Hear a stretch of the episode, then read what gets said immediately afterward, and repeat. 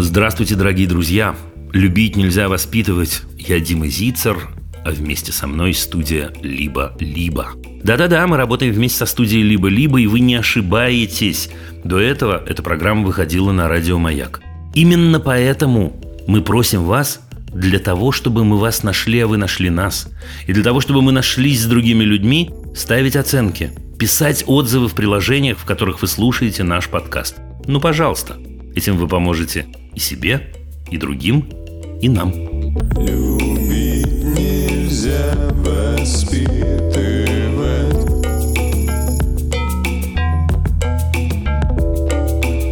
Любить нельзя воспитывать. Любить, воспитывать, любить. Вот с чего я начну. Э, Знаете, я практически никогда не отвечаю на комментарии э, в YouTube. Ну, то есть реагирую, реагирую, иногда отвечаю что-нибудь письменно, если люди задают какой-то важный вопрос. Но отвечать так вот прям заводить какую-то беседу просто совершенно невозможно. Но после прошлого эфира был один комментарий, и так, вы знаете, он влился в хор разных других комментариев, которые я слышу последние три месяца, что я подумал, что не ответить, ну, просто как-то даже неинтеллигентно. Так вот я отвечу. Эм, В прошлом эфире я упомянул известную историю о Сталине, о том, как била его его мать, и о том, как она оправдала в личном разговоре с ним это самое битье и измывательство, э, тем, что она просто хотела, чтобы он был хорошим. А дальше, сказал я, и повторяю это в эфире, это простейший рецепт вырастить изверга. И получил я ответ. Сказали мне в очередной раз, Дима, лучше бы вы молчали о том, в чем вы ничего не понимаете, а говорили о детях. Дорогие друзья, неужели вы думаете, что жизнь, в которой мы живем, и политика – это не то же самое, что педагогика? Вот неужели на полном серьезе есть люди, которые сейчас видят и слышат и считают, что это разные вещи? Знали бы вы, сколько раз самые разные люди, которые до этого с огромным удовольствием, я полагаю, с огромным удовольствием, раз не отписывались, читали мои тексты, смотрели мои эфиры, слушали мои подкасты. Так вот, сколько раз написали мне эту самую фразу «Вы ничего в этом не понимаете». Или, еще круче, «Мы не разбираемся в политике». Давайте дадим заниматься политикой тем, кто в этом понимает. Интересно, кто же в этом понимает? Знаете, вспоминается старый и очень страшный анекдот, как двух человек везут в бараке в концлагерь, и один другого спрашивает, извините, вы не знаете, в какой концлагерь нас везут? А второй ему отвечает, не знаю, я политикой не интересуюсь. Так вот, это именно оно. Я должен вам сказать, удивительным образом, потрясающим образом, все наше с вами дело. Все. Нет ничего из происходящего в мире, что нас бы не касалось. Это не пафос, нет, нет, нет. Просто если мы живем в парадигме э, «меня это не касается» или «я в этом ничего не понимаю», тогда очень-очень быстро, очень скоро и очень жестко в этом начнут «понимать» в кавычках другие. Так вот, я должен вам сказать, мы с вами понимаем лучше всех. Вот я понимаю в этом деле лучше всех. И вы на своем месте понимаете в этом деле, в происходящем лучше всех. Понимаете, потому что вы критичны. Понимаете, потому что вы ищете разные исто- источники информации. Понимаете, потому что вы не довольствуетесь пропагандистским нытьем. Понимаете, потому что вы способны задавать вопросы и искать ответы. И когда вы не находите ответы, задавать новые и новые и новые вопросы. Если хотите, именно это называется, на мой-то взгляд, гражданственностью. Вот той самой гражданской позиции, о которой говорят так много. Сталин. О да. Это тот самый великий менеджер, которому мне тоже написали, во времена которого, вы можете посмотреть этот коммент, он есть в YouTube, я его ни за что не удалю, во времена которого мы, пишет человек, достигли высшей точки прогресса. Удивительное дело, мы достигли высшей точки прогресса. Интересно, какой точки прогресса достигли те, кто был расстрелян, кто был замучен, кто был унижен. Нас-то не касается, мы за прогресс. Мне кажется, что мы в сумасшедшей опасности. Опасности от того, что мы говорим, меня это не касается. Я в этом не понимаю. Пусть найдутся те люди, которые расскажут, что мне понимать и как мне понимать.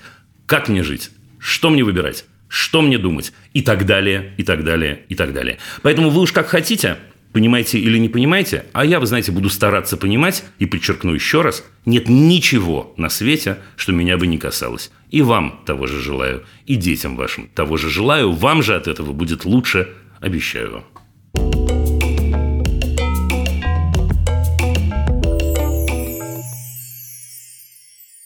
Ольга, здравствуйте. Добрый вечер. Я слушаю вас. А, вопрос. У меня дочка, ей 3 и 4 практически. 3 и 4, зовут Нина.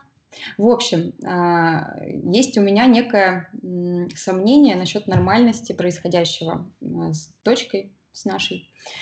А, есть такой момент, что когда мы вместе, втроем, я, Паша и Нина, и вопрос касается каких-то просьб с ее стороны, например, там налить воды в стакан или еще что-то. Если есть при этом я, то, э, ну, по ее мнению, должна это делать всегда я. Ну, то есть, когда Паша предлагает ей, там, давай я налью, там, дверь открою, свет выключу, сразу в отказ нет, только мама. Причем э, это где-то, наверное, около полугода длится примерно. Раньше это было так, но теперь э, усугубилось еще тем, что вот конкретно сегодняшний пример, там мы идем с ней в садик утром, вышли из парадной, выходим, э, сосед перед нами идет, открывает дверь, а Нина говорит, нет, мам, я хочу, чтобы ты дверь открыла. И это прям вот э, не то, что как просьба, а это именно прям сразу слезы.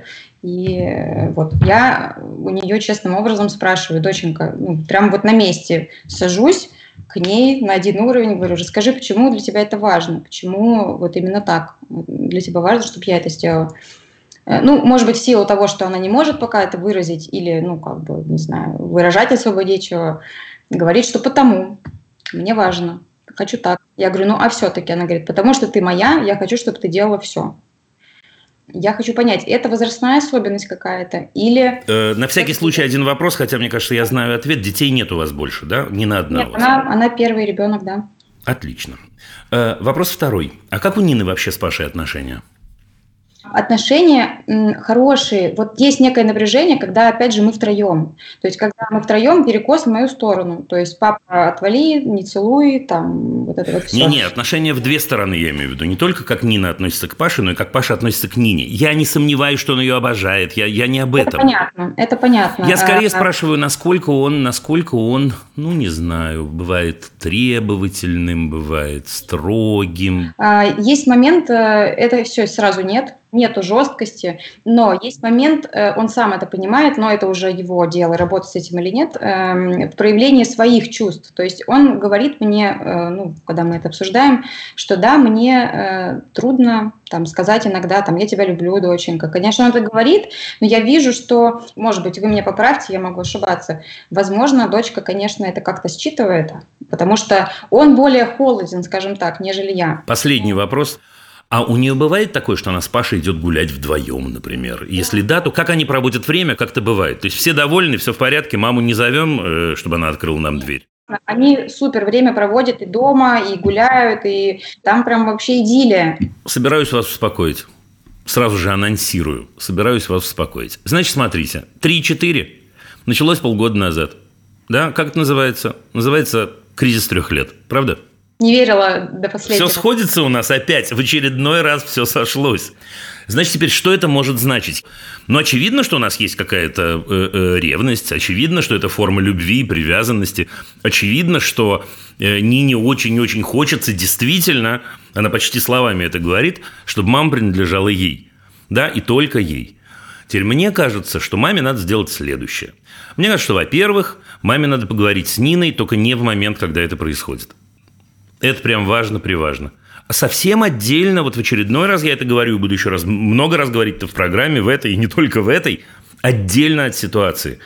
Потому что, вот знаете, когда она сказала уже «хочу, чтобы мама…», ей выпрыгнуть из этого очень трудно. Даже если лучшая на свете мама Оля садится на коленки или на корточки, ей все объясняет, ей очень трудно, все, она уже внутри этой ловушечки. Поэтому отдельно.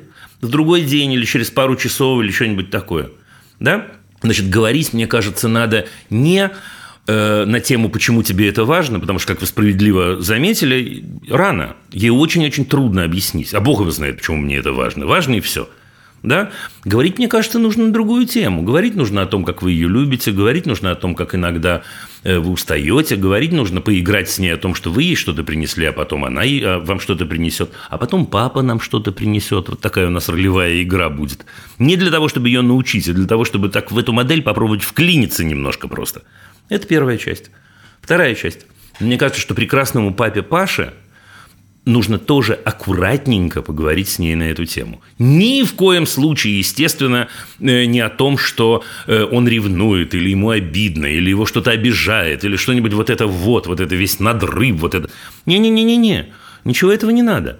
А нужно говорить о том, э, как прикольно что мы вместе, и как прикольно, что мы друг друга любим, и как мне приятно, когда ты мне приносишь стакан воды, и как э, мне приятно принести тебе стакан воды. И это так круто, и это так здорово. Пройдет. Пройдет. А, Дим, а правильно я понимаю, что все, что происходит уже с другими людьми, там с, просто с прохожими, соседями, с родственниками? На мой взгляд, следствие. Теперь смотрите, давайте еще один момент я скажу. Оль, на всякий случай, не реагируйте эмоционально на эти ситуации. Да, можно, между прочим, в какой-то момент, чуть попозже, после всех этих разговоров, вот этого моделинга это называется на научном языке, да, можно попробовать в какой-то момент сказать, нет, котик, я очень-очень устала, очень устала, прости, ой, устала, возьми сама, котик, извини. Прямо извини сколько угодно раза, если она расстроится, ну, я не знаю, да, заплачь, иди, котик, сюда, скорее, сил нет встать, ну, иди, мама поцелует, приласкает, обнимет, я не знаю, э, в зайку поиграем и так далее, и так далее. Но это, э, на ваш взгляд, все-таки не тестирование, да, ведущей роли, ну, то есть прощупывание, что... Слушайте, ну какая разница, как это называется? Ну, давайте назовем это Чебурашка и крокодил Гена. Вот давайте так. Да, ну, ну что? Да, просто я, я для себя вот дифференцирую. Одно дело там кризис трех лет, да, с которым просто нужно понимать, как взаимодействовать, а другое дело, когда есть э, Оль, так это то же самое. Ну... Какая разница? Какая разница? Да, мне исполняется три года, условно говоря, плюс-минус четыре месяца. И я пробую новую модель. Всегда, всегда, всегда у всех детей. У кого-то более э, заметно, у кого-то менее заметно. Я всегда пробую э, новую модель. Это не просто нормально. Это должно быть. Я очень рад, когда я могу просто сказать «забейте». Это не всегда происходит. Вот это тот случай, когда, ну, вот это все вместе и забейте. Ну, посмотрим, что получится. Да, мне даже любопытно. Получится хорошо. Спасибо огромное. Очень э, надеюсь, что наше желание с Пашей, чтобы Нина пошла в вашу школу, э, совпадет с ее желанием. Вот, я четыре века еще там примерно. Так что буду очень надеяться, что продолжим нашу дружбу. Спасибо вам большое, Оль. Желаю вам удачи. Нине привет, Паша привет, всем моим новым друзьям привет. Пока-пока. Всего доброго.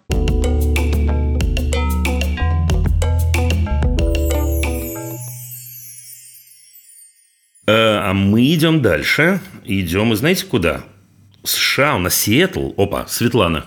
Ага, здравствуйте. Здрасте. А, значит, у нас очень активные, вообще очень активные дети, и вот со старшим такая вот основная, наверное, ситуация, да, сложная. Он очень-очень-очень разговорчивый. А лет ему? Девять. Но он всегда таким был, то есть он рано начал разговаривать, э, и э, очень-очень общительный. Ну, у меня, говорю, мы оба с мужем, мы смеемся, что у нас два гена просто совпало, общительных людей. И на нем это все вообще пробило потолок, можно сказать. У него есть проблемы, с, естественно, со сверстниками, потому что он, когда говорит, он не дает не вставить ни слова, то есть он вот пулеметом иногда вот одну и ту же мысль может несколько раз повторять даже как бы со взрослыми, да мы родители тоже не выдерживаем. То есть, когда вот это бесконечное идет, идет, идет, идет, да, уже все, пожалуйста, просуммируй, скажи, что ты хочешь. Вот. Как вот правильно, то есть я вот опять же говорила, я с ним пыталась разговаривать. А он чего? Ну, в принципе, он слушает. Мы даже с ним договаривались, что говорю, давай я буду подходить, просто тебя за ручку брать, как бы сжимать тебя. Как... Это будет наш условный знак, что все, надо остановиться, надо закруглиться и послушать другого человека. А, пробовала несколько раз.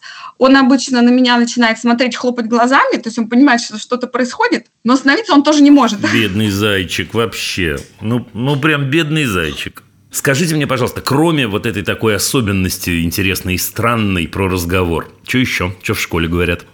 То, что называется словом поведение. Ну, вы знаете, здесь такая политика более гибкая к детям. Знаю. А, вот, мне очень это нравится. Конечно, в России, наверное, нам было очень тяжело. Вот, так как он не особо ни с кем сверстников не общается, поэтому у него и проблем нет, то что он не говорит как бы особо на уроках. А он быстрый, когда он идет, бежит, прыгает, не знаю. Он очень активный, да. Он активный, наверное, даже гиперактивность у него есть. Вопрос у Димы Зицера. А вы у невролога-то были? Я пыталась говорить с педиатром, с местным несколько раз. Она мне говорит, это вариант нормы. Но вот когда у нас было онлайн обучение, учитель другой жаловался. То есть сначала она была такая довольная, что вот он такой вот прям очень яркий мальчик, А потом? активный. А потом под конец она, ну, представляете, за компьютером, да, 8 лет заниматься сидеть. То есть у него усидчивости не хватало высиживать. Мы же год учились удаленно. Ну так, Света, ну а я о чем вас спрашиваю? Я же вот ровно, да, же про это и говорю. Значит, во-первых, так, спокойно. Это вариант нормы, все. Естественно, это вариант нормы. Ни о чем говорить, речь не идет ни о какой болезни, ни о чем. На эту тему вы можете даже не волноваться. Но я понимаю, как вам бывает тяжело. Более того, вот сейчас важный момент, а он-то чего говорит про это? Да, вот ни- никогда мама Света пристает к нему и говорит «измени поведение», а когда... Вот вы его спрашивали, как, как тебе самому-то с этим, со своим вот, вот разговорчивостью? Не, никогда не разговаривали про это? Я про это не говорила, но вот я замечала просто, когда вот у него начинается вот этот поток, он как бы в себе замыкается. Вот он обычно даже глаза опускает, он замыкается, и у него вот начинается вот это, вот он может отвлекаться, то есть он даже на собеседника особо внимания не обращает. Вот, как говорится, Остапа понесло. Вот это в его случае. Я подозреваю, я подозреваю вашего мальчика в том, что он человек умный.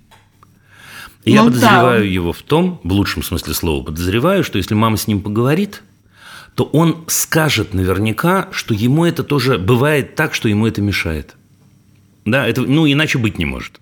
Потому что то, что вы описываете сейчас, вы описываете очень-очень конкретные вещи, поверьте мне. Да? И тогда мама Света скажет ему, слушай, мне кажется, я знаю, как эту ситуацию разрулить. Но для этого нужен договор. Вот договор про пожатие руки, он, в общем, пока не работает, потому что это сработает, если он будет знать, как с этим справляться. Моя гипотеза заключается в том, что он, он, бедняга, ничего с этим сделать не может. Ну, такая человеческая особенность. Да, вот я начинаю болтать, болтать, болтать, и мама сделала страшные глаза, и, значит, руку мне сжала, и, я не знаю, все вокруг танцуют разные танцы, а я не могу остановиться, господи. Да? Теперь, если моя гипотеза верна, и это так, нужно учиться на маленьких-маленьких участочках. Мгм. Ну, например, да, вот э, есть типичная ситуация, да, в которой он говорит, не переставая, пять минут. И вдруг, после того, как, э, значит, мы, я не знаю, с ним поговорили, подышали, сказали, слушай, мне кажется, мы можем с этим попробовать что-то сделать. А ну-ка попробуй действительно. А попробуй сказать на три слова меньше. А попробуй. И вдруг он говорит не пять минут, а четыре. Ну, такое произошло. Может быть, даже случайно первый раз.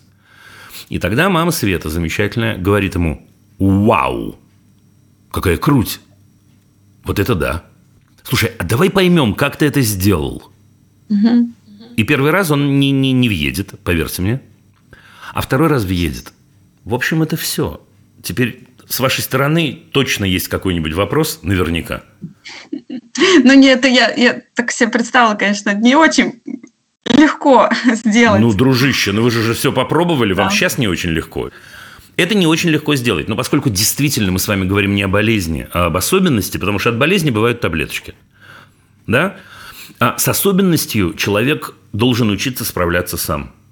Теперь 9 лет – это не очень взрослый человек, но это достаточный человек для того, чтобы вот первые разы себя на такие крючочки да, да, да, э, сажать или ловить. Поэтому еще раз, вот давайте я еще раз проговорю. Значит, на первом этапе нам надо понять, насколько он сам это осознает. Да? Вот насколько он осознает это как, ну, между взрослыми мы бы сказали, как проблему, ему не надо произносить это слово, естественно, да, но как что-то существующее, как какую-то действительно особенность, какое-то отличие, как, да. На втором этапе надо понять, всегда ли ему с этим удобно. Спойлер, ответ нет. На третьем этапе, в общем, мы говорим впрямую, сейчас я скажу, да, не ища слова, слушай, хочешь помощи? Ответ да, безусловно. Да, следующий шаг. Я знаю на самом деле, что с этим сделать. Это ваш текст сейчас. Я знаю, я умею, я честно умею. Я мама твоя, я умею. Следующий шаг – это положительная обратная связь. Давай попробуем. И получится, если не с первого, то со второго раза. Это не, не, не бог весть какая сложная история, честно. Дальше мама рассказывает, как это круто, что он с этим справился. Дальше вы анализируете вместе, как это произошло. Да? Вот он заметил это, очень важно заметить. У меня получилось говорить на минуту меньше. У меня получилось э, не кричать, а говорить. И после этого мы вместе формулируем механизм, что я для этого сделал. Может, я вдохнул, может, я попил водички, может, я махнул рукой, может, я покашлял, может, я попрыгал, может, я посвистел. Хорошо. А можно еще вот прям буквально два вопроса задать? Если очень коротенькие на эту тему. Да-да-да. По поводу, правда, нет, по поводу его сестры, у него очень эмоциональная при этом сестра, ей 6 лет. И она вот как раз очень эмоционально относится к его вот, да, каким-то вот крикам, поведению. Иногда он просто даже петь может, она прям может прям взрыв эмоций. Мне кажется, вот 6 лет все-таки это ну, уже такой возраст достаточно большой, чтобы, ну, как свои эмоции как-то уже уметь контролировать немножко. То есть я вот с ней объясняла ей, что э, гораздо лучше, если ты объяснишь это, да, или уйдешь от этого, или что-то. Не-не-не. Значит, смотрите, это на самом деле вы, вы- вы ошибаетесь, это не под вопрос, это отдельный большой вопрос. Но два слова я Ага. скажу, раз уж такая история. Э, Нет, она имеет полное право рассчитывать на то, что, э, ну, успокаивать в кавычках старшего брата будет все-таки мама, а не она. Прямо имеет полное право. Имеет полное право расстраиваться. Другое дело, что вы правы, в 6 лет мы учимся выражать наши эмоции разными спо- э, способами. А он специально поет, когда она расстраивается. Не, ну, бывает, что да, бывает, он ее задирает, этим может, да. Бывает просто, он идет, что-то, какую-то песенку напевает. Зачем он ее задирает? Почему? Ну, не знаю, ему весело. Сестра реагирует. Нет, нет, нет. Э, даю вам напутствие, Свет. Слушайте, проанализируйте на самом деле, насколько действительно это не, не ревность немножко, и насколько э, вас ему хватает, и насколько у вас есть время с ним один на один, и насколько на самом деле... Вот это вот все. Проанализируйте, если ответ «да», и все ответы «да», все в порядке, ну так все в порядке, о чем вы рискуете. А если где-то вы почувствуете, что, может, и маловато, может, я давненько с ним один на один не ходила без э, других людей, то походите и погуляйте. Мгм, хорошо. Про Да, да, да. шестилетнюю девочку, не-не-не, не будем ее мучить, можно говорить про выражение чувств, но мне кажется, это тот случай, когда можно немножко поработать с раздражителем, на самом деле. Мгм, да. Ну, хорошо, ладно, не буду вас задерживать, спасибо большое. Да, пока-пока.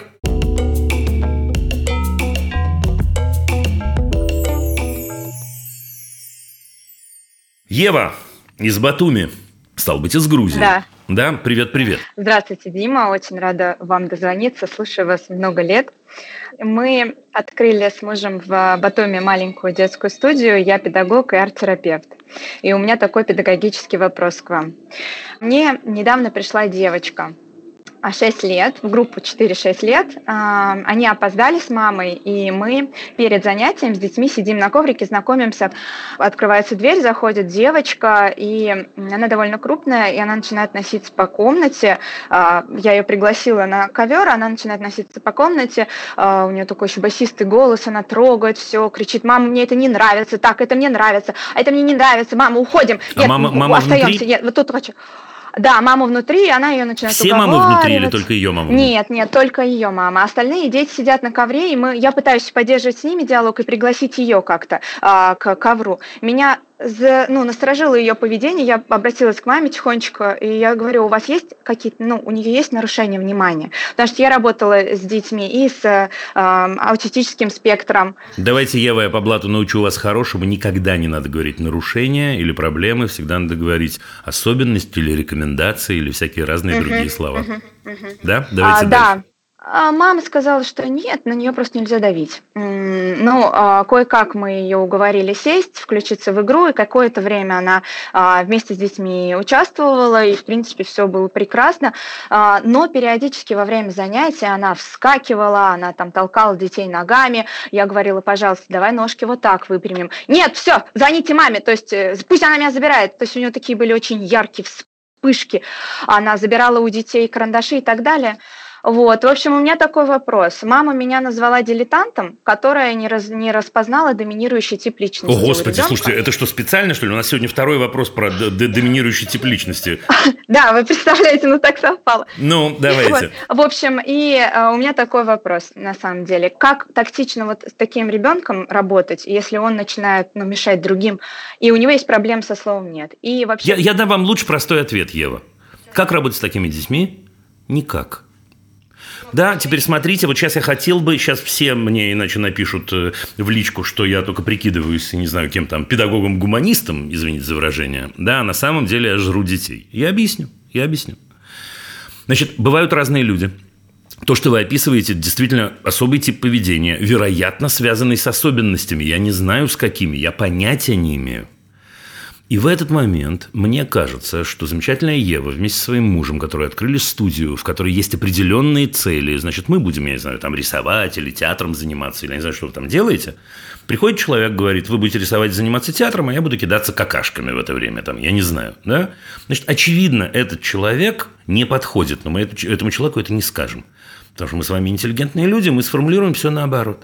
Да, мы скажем, мы, вероятно, не подходим. Вот что мы скажем.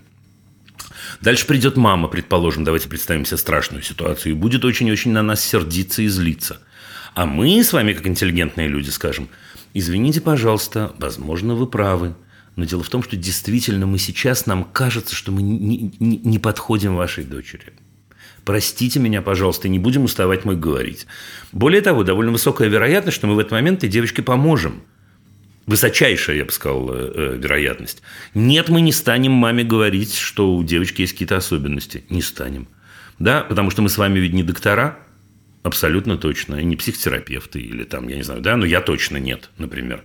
Но инструментарий педагогический позволяет нам сказать очень-очень много чего. Так что вот, и на маму мы обижаться не станем, которая назвала вас там дилетанткой или кем там. Ну, назвала, ну, ну, ну и дальше. Ну, хорошо, ну, дилетантка. Ну. Вы поверьте мне, я не святой. И у меня, конечно, бывают ситуации, они бывают нечасто, да, но у меня бывают ситуации, когда я могу дать отпор, и я понимаю, что надо дать отпор какому-то родителю. Но это, правда, бывает очень-очень редко, и в первую очередь, когда человек переходит, ну, наши границы, границы других детей, мои границы. Потому что вы рассказали, ну, есть некоторые признаки грубости, но нет признаков перехода личных границ. Нет, нормально. Да, я тоже им сказала, что если правила ее, как бы эту девочку так, ну, опечалят, то есть она так против, противится, что, наверное, лучше не стоит посещать занятия. Спасибо вам большое. И про доминирующий тип личности тоже я очень все поняла. Да это не то, что я против того, что есть доминирующий тип личности, а какой-то еще тип личности. Просто эти слова нам ничего с вами не дают. Потому что этими словами я ведь почему начинаю э, э, э активно троллить людей в тот момент, когда они как бы ставят диагнозы. Потому что мы как будто прикрываемся этим, мы взрослые, и говорим, а, ну понятно, понятно, это доминирующий тип личности. Угу. И что мы можем с этим сделать? Ну, угу. Понимаете, какая штука? Спасибо, спасибо. Пока-пока. Всего доброго. До свидания.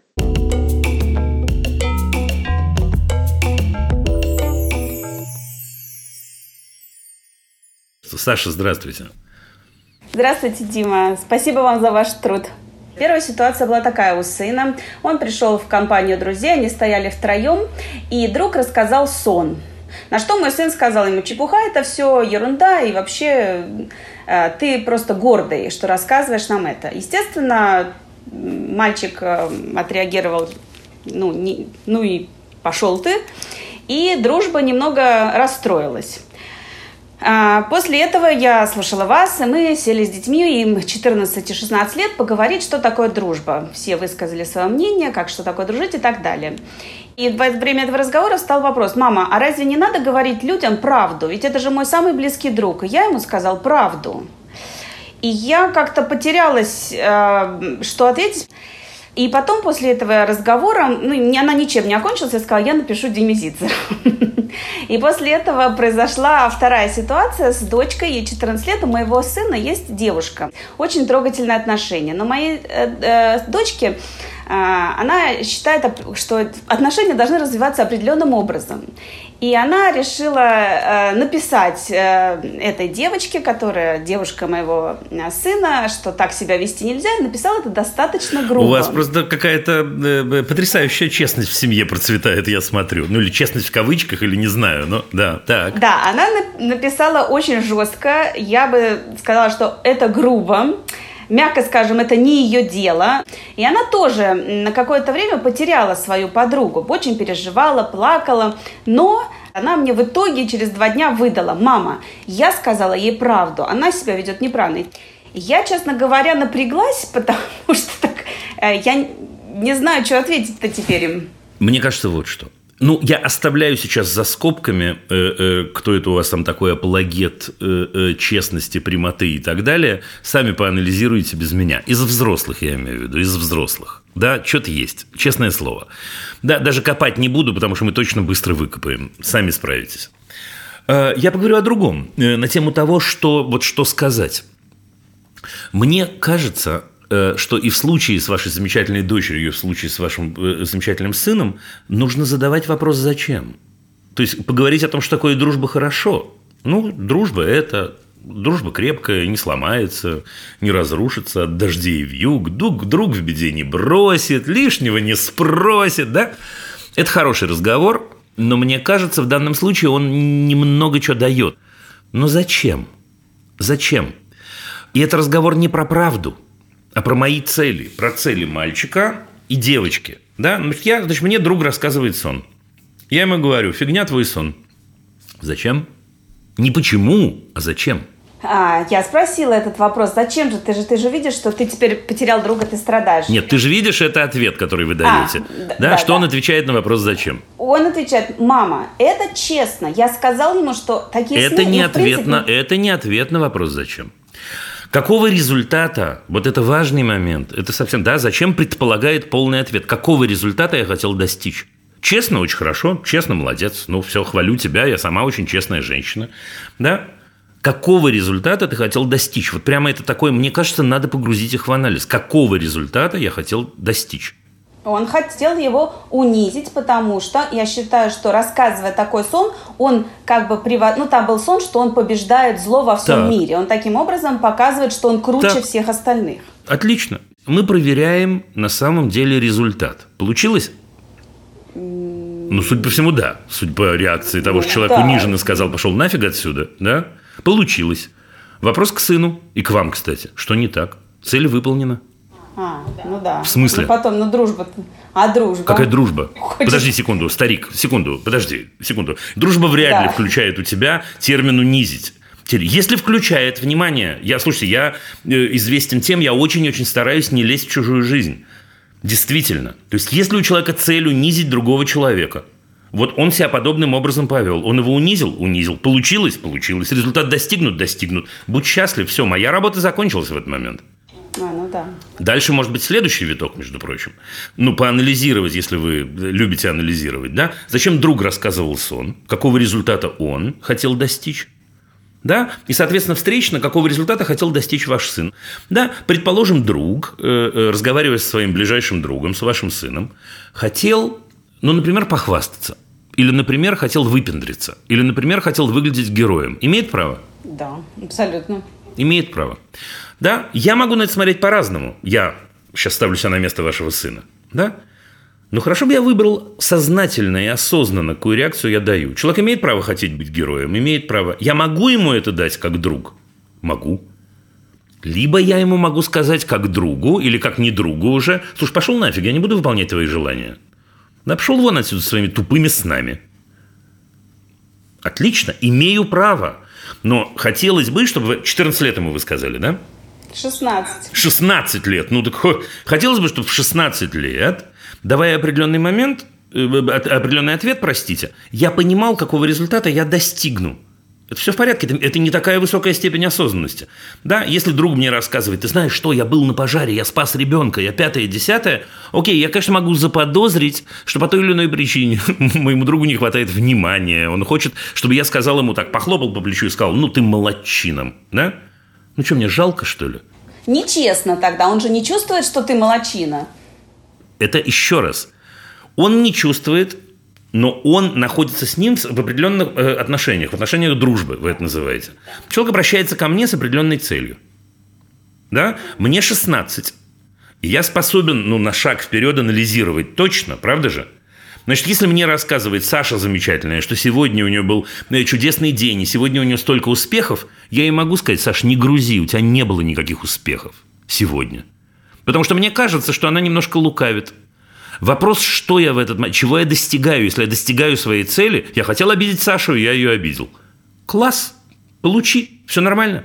Если цель моя была создать Саше хорошее настроение, потому что я понимаю, что Саша на хорошее настроение выгодно для меня. Не выгодно не в смысле, что она денег мне даст. Да, но мне с ней будет хорошо. Я, я ей тоже что-нибудь расскажу. Мы будем поддерживать друг друга. Да, я, я не знаю, я найду любую другую форму, чтобы не врать, если прямо меня вот так вот здесь подпирает. Теперь еще один очень важный момент про правду.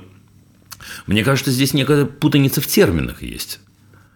Какое, какое отношение к правде имеет э, реакция на сон человека? Правда тут ни при чем. Ведь друг не спрашивал его о том, как ты сейчас себя чувствуешь. Поговори со мной о своих ощущениях. Этого ничего не было. Да, друг на самом деле пришел к другу э, поделиться своими какими-то, ну не знаю, там, сном, да, или фантазиями. Ну, отлично, ну все. Имею право сказать э, другу ты идиот? Да, имею полное право. Взрослым бы я что сказал? Детям такое сказать нельзя. Но взрослым что бы я сказал? Что ты суешься везде со своей правдой? Тебя кто-то спрашивал, что ли? Да, это неправда, это манипулирование правдой. Я могу сейчас пойти по улице, как вы понимаете, выйти на улицу. Я сейчас в чудесном э, э, городе Таллине нахожусь. Выйти на улицу, да, и рассказывать каждому встречному человеку, кто мне нравится, кто мне не нравится, у кого, я не знаю, волосы не так покрашены. И это будет правдой разве? Мне кажется, это будет хамством. Да, потому что эти люди не заказывали у меня мое отношение. Тем более, что мы понимаем, что оно может быть субъективно. Равно как и отношение вашего сына ко сну. Другой человек скажет, что это самый гениальный сон, который он слышал. И также отношение вашей дочери к роману вашего сына. Разные люди по-разному на это реагируют. Так что нет, ребята, не пойдет. Вопрос зачем? Главный инструмент педагогики. Это была наша реклама. Я желаю вам удачи, детям привет, поклон, все будет отлично, особенно если они склонны к рефлексии, как и их мама. Пока-пока. Спасибо большое.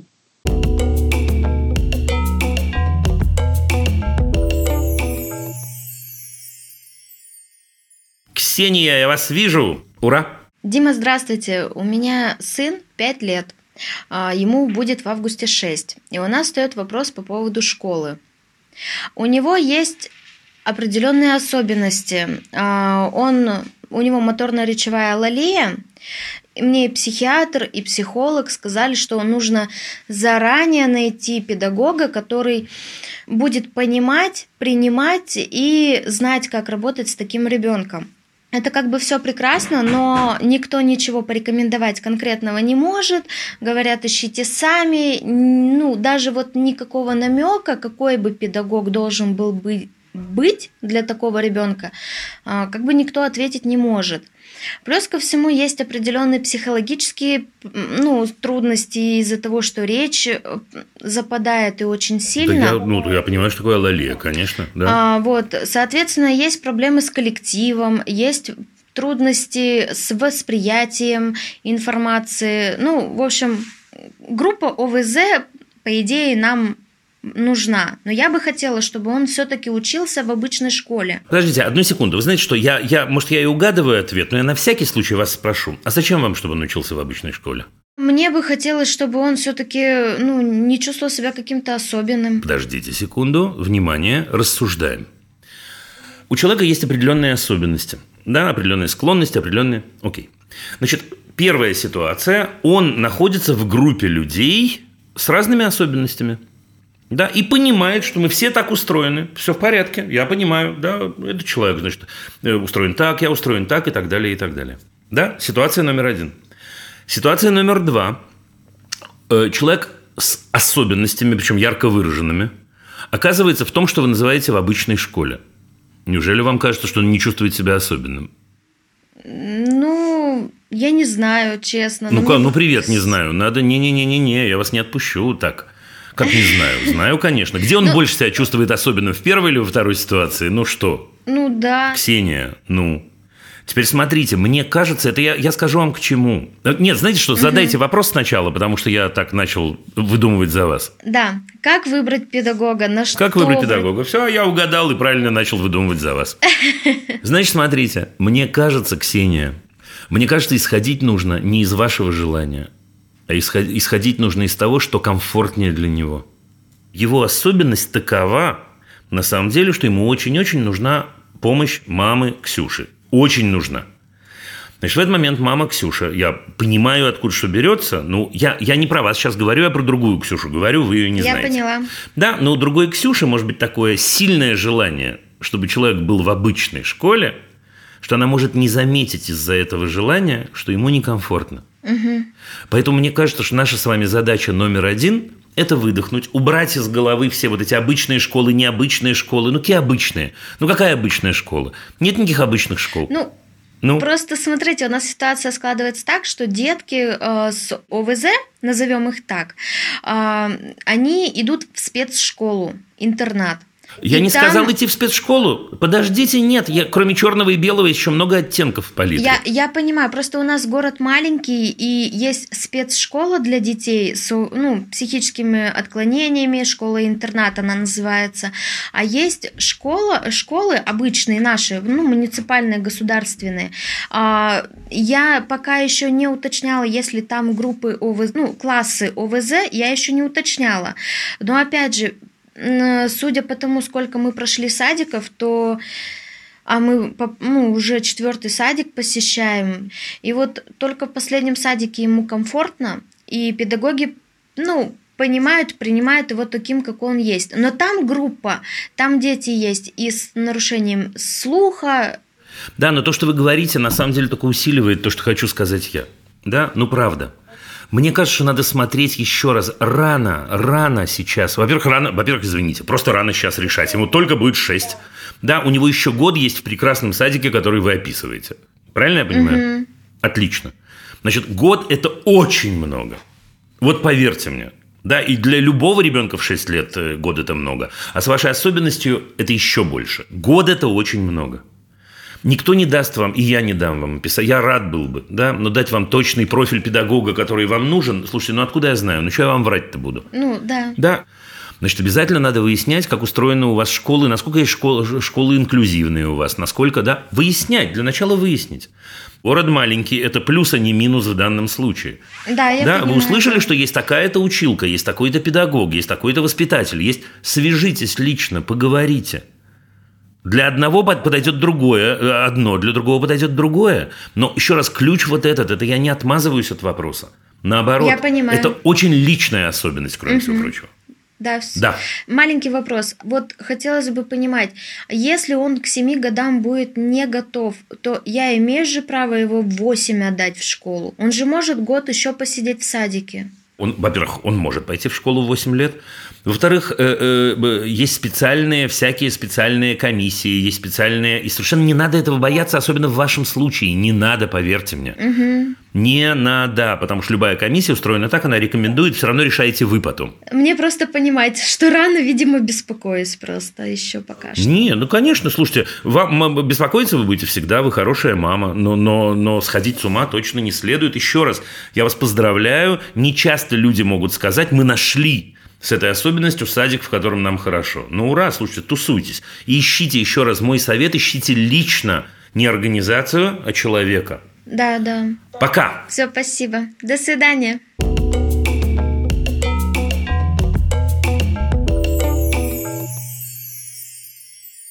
Лариса из Екатеринбурга. Здрасте, здрасте. Здравствуйте, Дима. А, У меня сын в опеке. В нашей семье он с двух с половиной лет, и сейчас ему 9 лет. Значит, где-то ну, полгода назад а, я ему рассказала его статус. Значит, разговор был достаточно такой легкий, мне показалось, и спровоцирован он был им, но я к нему очень готовилась, к этому разговору, очень его боялась, очень его ждала и хотела провести, ну, торопила, так скажем, этот разговор, потому что мне нужно было облегчить свои мысли, свое видение этой ситуации. Значит, с этого момента начались достаточно серьезные такие испытания для меня. Мне кажется, он испытывает мое терпение, испытывает ищет ту границу, после которой может быть точка невозврата. Но это мое мнение. Хочу услышать ваше. Вот, например, ситуации такие. Например, он стал подтягивать деньги из кошелька. Потом он стал выносить мусор не на помойку, а на общий балкон.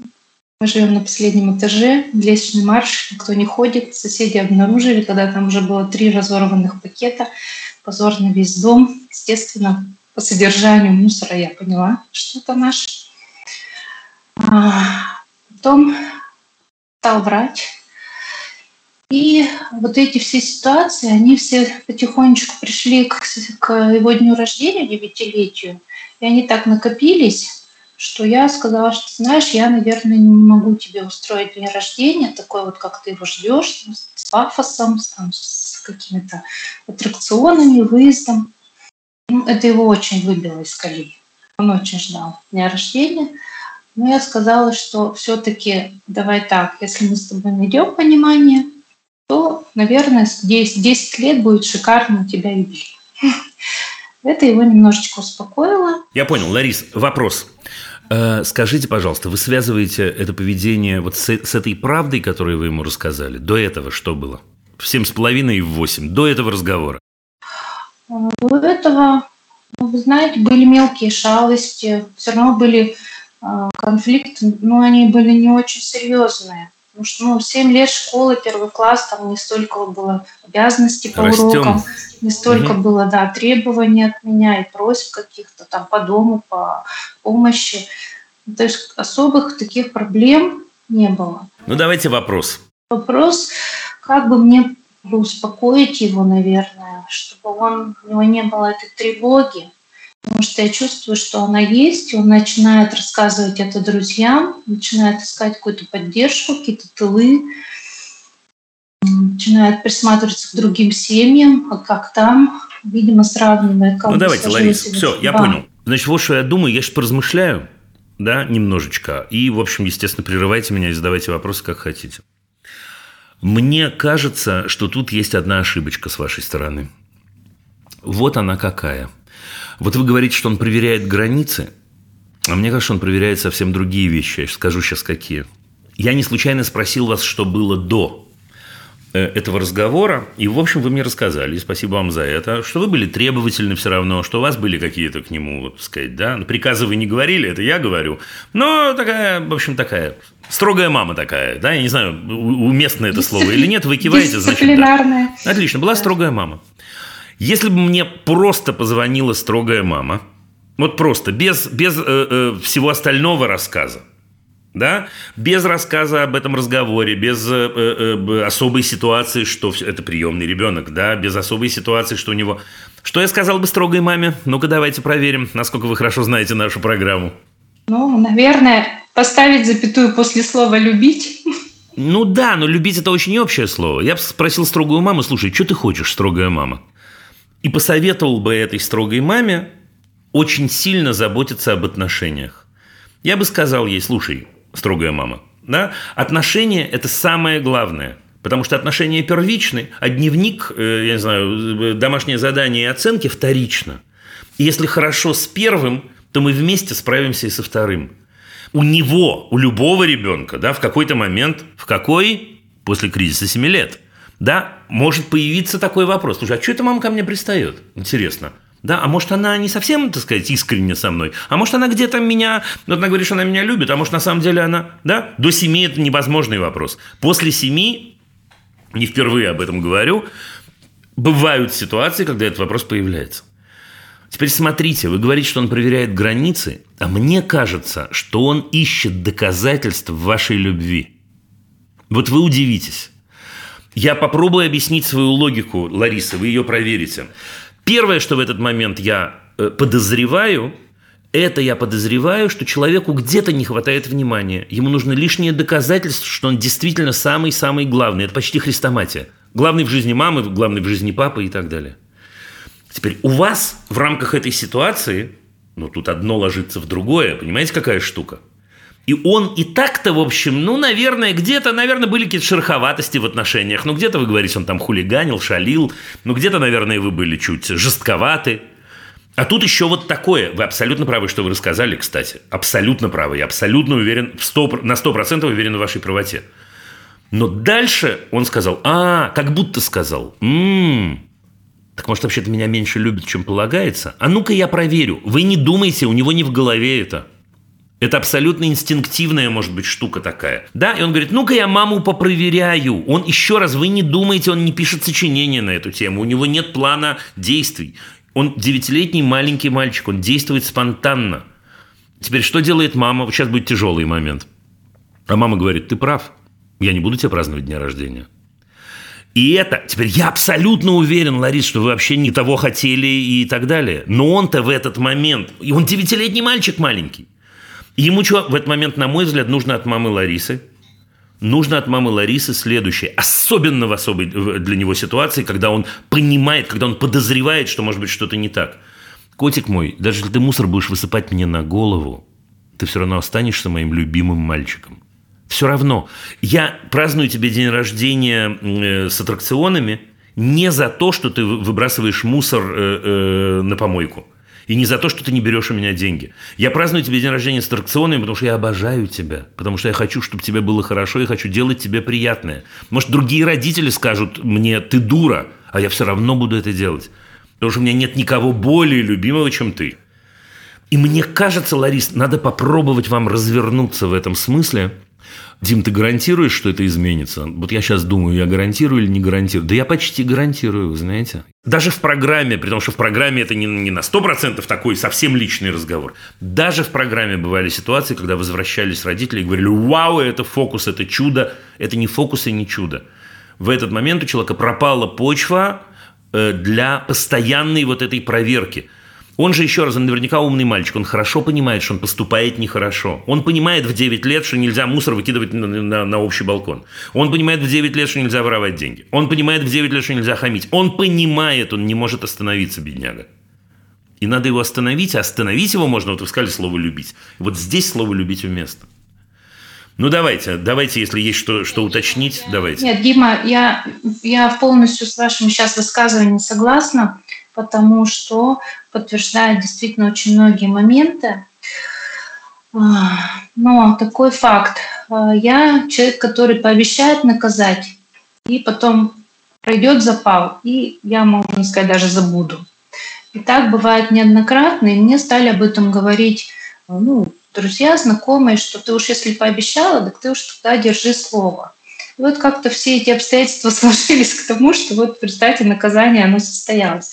Но вы правы, что многие говорят, ты дура, ты как бы упускаешь момент и э, не показываешь ему, что есть какие-то обязательства, которые он должен выполнить в семье. Давайте поймем, почему. Ну, потому что он член семьи. Нет, даю вторую попытку. Но он же не нанимался быть вашим членом семьи. Не дай бог он Нет, произнесет что, да, это. Он не нанимался. Да, да он не дай правы. бог это произнесет. Большинство детей как бы не имеют права на эту фразу, хотя имеют. Но в его случае он даже имеет. А ты что ты меня взяла? Не подумайте, ради бога, что я сам так думаю. Что ты меня взяла, чтобы я тебя обслуживал, чтобы я тебе мусор выносил? Да, все, все верно. Ну, так давай вторая попытка, подождите. Почему ему стоит помогать? Ну, для меня это проявление его ко мне симпатии, любви, Так, заботы. потому что на самом деле я хочу, чтобы у меня дома было красиво, я хочу, чтобы моей маме было приятно, я хочу, чтобы мне было приятно вместе с мамой и так далее. Делать это из вынужденности невозможно. Вот это важный приважный mm-hmm. момент. Поэтому опять мы возвращаемся в эту странную точку. Ну вот любить нельзя воспитывать. Ну что я могу сделать, да? В эту странную точку. Это излечение любовью, это звучит пафосно, это звучит слишком торжественно, почти пошло, но это правда. Да, вот смотрите, про наказание э, ваши знакомые, которые говорят, ты пообещала, э, э, наказывай, но в этой ситуации есть еще один выход. Какой? Не обещать. Он же не дрессированная собачка. Ну, кто наказывает людей? Как можно наказывать людей вообще? Да, наоборот, котик мой, я, я, я, как я, я вдруг остановилась и подумала, как это может быть, как у нас могут быть такие отношения. Мне, конечно, бывает тяжело, но я же мама твоя. Слушай, я выдержу. Мы с тобой справимся. Я понимаю, что тебе трудно. Я понимаю, что бывает так, что тебе меня не хватает. Слушай, я же действительно я лишнего скажу. Но ты же по себе знаешь, и ты можешь лишнего сказать. Ну, мы с тобой обнимемся, мы с тобой поплачем, мы с тобой чайку попьем, мы с тобой простим друг друга и пойдем дальше. Да, Дима, вы правы. Да прав-то я не в том дело, что я прав или не прав, а в том дело, как нам из этого выйти. Я поняла. Слушайте, мне кажется, что вам надо хорошо-хорошо э, подумать про это и успокоиться немножко, и чтобы ушла вот эта горечь, прав я или не прав, это вообще 28-е дело. Мне кажется, с ним надо поговорить. С ним надо поговорить, сказать вот эти важные слова и не забывать их говорить. В его случае ему очень важно слышать, что вы его любите, что вы им гордитесь, что вы э, э, э, каждую секунду думаете о том, какое счастье, что он у вас есть.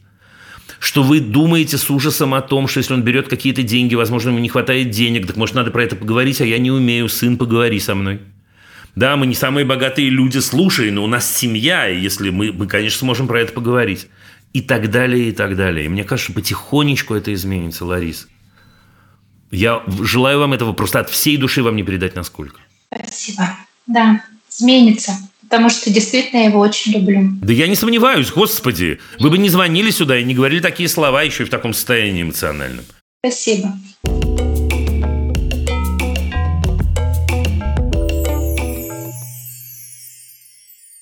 Здравствуйте, Дима. Меня зовут Алена, у нас есть старшая дочь, ей 14. Мы живем в Америке, она здесь родилась и выросла. Хорошо учится, очень ответственная, хорошая девочка. Э, Мы недавно взяли ее телефон, просто проверить, чем она занимается целый день, когда сидит в нем. Ох, Алена, вот если бы мы сейчас с вами разговаривали лично, ох, я бы вас ругал. Ох, ругал бы вас. Просто проверить, чем она занимается целый день. Она ваш может взять, просто проверить, чем вы занимаетесь? А фотки проверить? А чатики проверить? Ну ладно, все, читаю дальше. Просто проверить, чем она занимается целый день, когда сидит в нем, она начала общаться и добавлять себе в друзей только одних геев и лесбиянок. Оба-на. Ну ладно, я много комментариев на языке, но я дочитаю сначала. И потом, когда мы ее спросили и начали обсуждать, она призналась, что она лесбиянка. Муж в шоке, у него аж сердце прихватило, я что-то подозревала, но думала, она просто развлекается. Ей только 14 лет. Она еще не знает, что делает. У нас в доме скандалы, муж очень злой. Скажите, пожалуйста, как быть и стоит ли брать всерьез эту проблему? Спасибо огромное. Значит, Алена, да, слушайте, я не буду, не буду иронизировать, да, на самом деле, не, не на тему, не, не дай бог, э, э, человеческой ориентации, да, на тему вот того, что вот это вот все. Мы просто хотели посмотреть, чем она занимается целый день. Слушайте, мне кажется вот что. Смотря в чем ваша цель, Ален. Значит, у нас есть с вами два варианта. Вариант первый. Окей, она лесбиянка. У нее на данный момент, вот на данный момент, в эту секунду, в этот, в этот период есть представление или доказательства определенные относительно так или иначе своей ориентации. Вариант второй.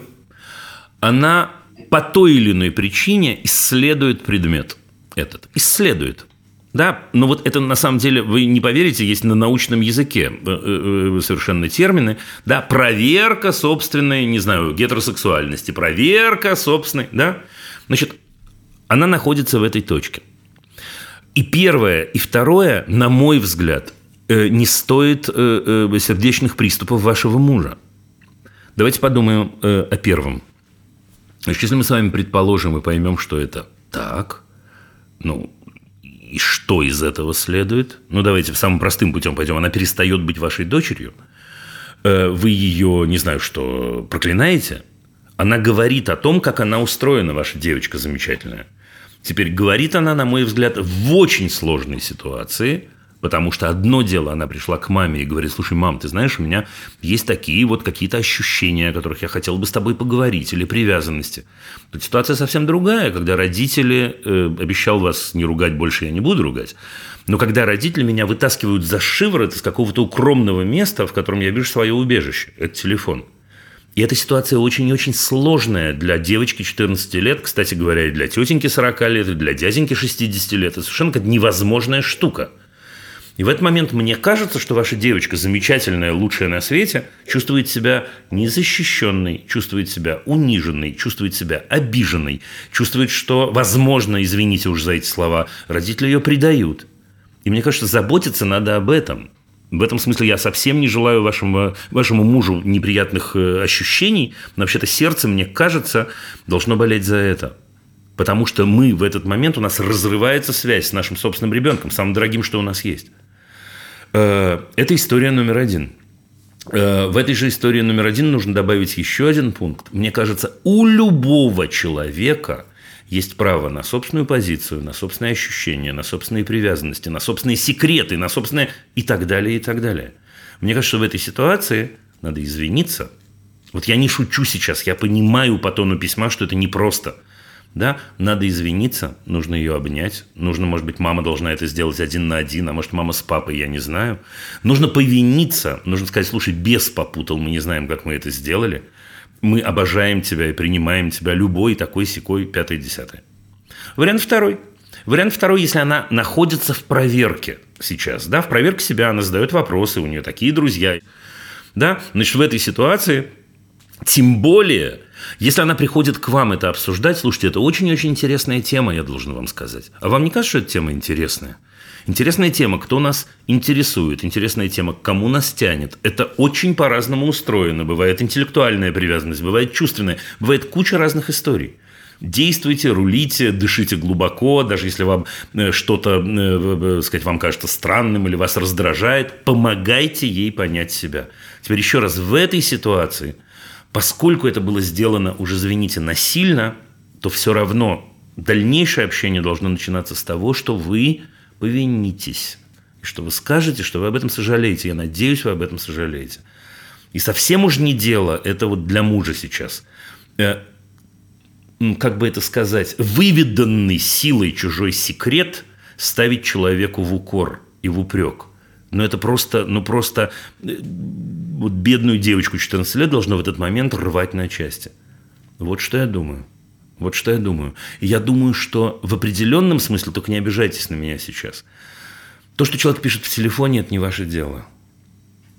У этого может быть тысяча причин, самых-самых разных. Это не ваше дело. Ваше дело или наше родительское дело создавать такие рамки и такую атмосферу, в которых человек может к нам прийти в случае э, опасности, в случае, э, если ему нужна поддержка, в случае, если ему нужна помощь, просто за советом, просто как к подружке, просто как к близкому.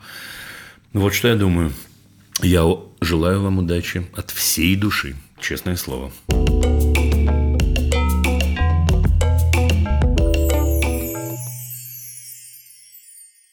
Здравствуйте, меня зовут так-то и так-то. Сыну 10 лет, учится в четвертом классе. В школе некоторые его называют геем за то, что он ходит с серьгой в ухе. Как правильно сыну отвечать этим хейтерам? И как мне ему правильно объяснить, чтобы он не обращал на них внимания? Шикарный вопрос. Знаете, это тот случай, когда, с одной стороны, можно вспомнить замечательное, мое любимое выражение Михаила Михайловича Жванецкого «Запах чем хорош, тебе пахнет, отойди». Да? Это штука номер один. Это я, я к тому, что отойти можно как угодно далеко. Можно перейти в другую школу, можно перейти в другой класс, можно... Нет, нет, я не говорю, ребят, что это единственный выход. Есть путь другой. Если в четвертом классе происходит такая чепуха, я сейчас заменил э, слово, мне кажется, нужно идти к учителю. Поверьте мне, если происходит это с вашим сыном, в этом классе еще много-много чего происходит. Вы говорите вот слово «хейтеры», и мне сначала показалось, что это слово слишком сильное, а вот сейчас говорю с вами, нет, может быть, и не слишком сильное. Может, действительно хейтеры. А вы думаете, хейтеры бывают только на тему серьги в ухе? Здесь мне не нравится серьга в ухе, значит, а здесь мне не нравятся твои очки, а здесь мне не нравится твоя национальность, а здесь, да, когда почва есть, то есть ее нет, да, но мы ее ищем, мы вот эти самые несчастные дети э, из четвертого класса. Мне кажется, эту ситуацию надо менять сверху, это стопроцентная ответственность, да, стопроцентная ответственность э, классного руководителя школы. И это нужно менять. Теперь не обращать внимания, говорите вы. Ну как не обращать внимания десятилетнему человеку, если в ответ на то, что он выражает себя, заметьте, не задевая интересы другого, свободу другого, он получает, э, ну вот этот самый хейт, продолжая пользоваться этим словом. Мне кажется, не годится это никуда, нельзя не обращать внимания, он будет обращать внимание. Учить его, я не знаю, обзываться в ответ – не наш путь. Учить его давать сдачи – не наш путь, потому что эта самая ненависть, она будет только расти, расти и расти. Поэтому, мне кажется, надо садиться с вашим сыном и обсуждать с ним на самом деле, какие варианты есть. Вот по-честному. Вариантов немного, но они есть. Значит, можно объяснить этим мальчикам э, на самом деле, человек имеет право на самовыражение. На мой взгляд, это должен делать не десятилетний ребенок, а должны это делать взрослые, или он должен это делать при поддержке взрослых. Взрослыми являются учителя в этом случае. Все остальные варианты – это уход. Уход в той или иной мере. Уход. Вот, собственно, и все. Я за первый, если вы спросите меня. Достижимо ли это Дима в четвертом классе? О, да! Дима, с гарантией? О, да, с гарантией, абсолютно точно. Потому что людям в четвертом классе, в 10 лет, очень интересно открыть, что наша сила не в том, что мы одинаковые, а в том, что мы разные. Вот от этого у нас так много оттенков. Вот от этого у нас э, э, э, мы можем, один может петь, а другой может танцевать, а другой будет так выглядеть, а, а третий будет, я не знаю, что э, э, рисовать. И это такая круть. Вот тогда мы действительно коллектив, когда мы разные. Если мы одинаковые, В чем смысл нам быть вместе-то, Господи? В чем интерес? В чем глубина человеческих отношений? Так что спасибо вам за вопрос и действуйте. Вот, собственно, и все. Ваши вопросы вы можете присылать через Google форму в описании выпуска. Это был, как вы понимаете, подкаст «Любить нельзя воспитывать». Над выпуском работали мои любимые коллеги, редакторки Настя Якубовская и Саша Малинина, продюсер Паша Боровков, звукорежиссер Паша Цуриков, композитор Дима Мидборн. До скорого!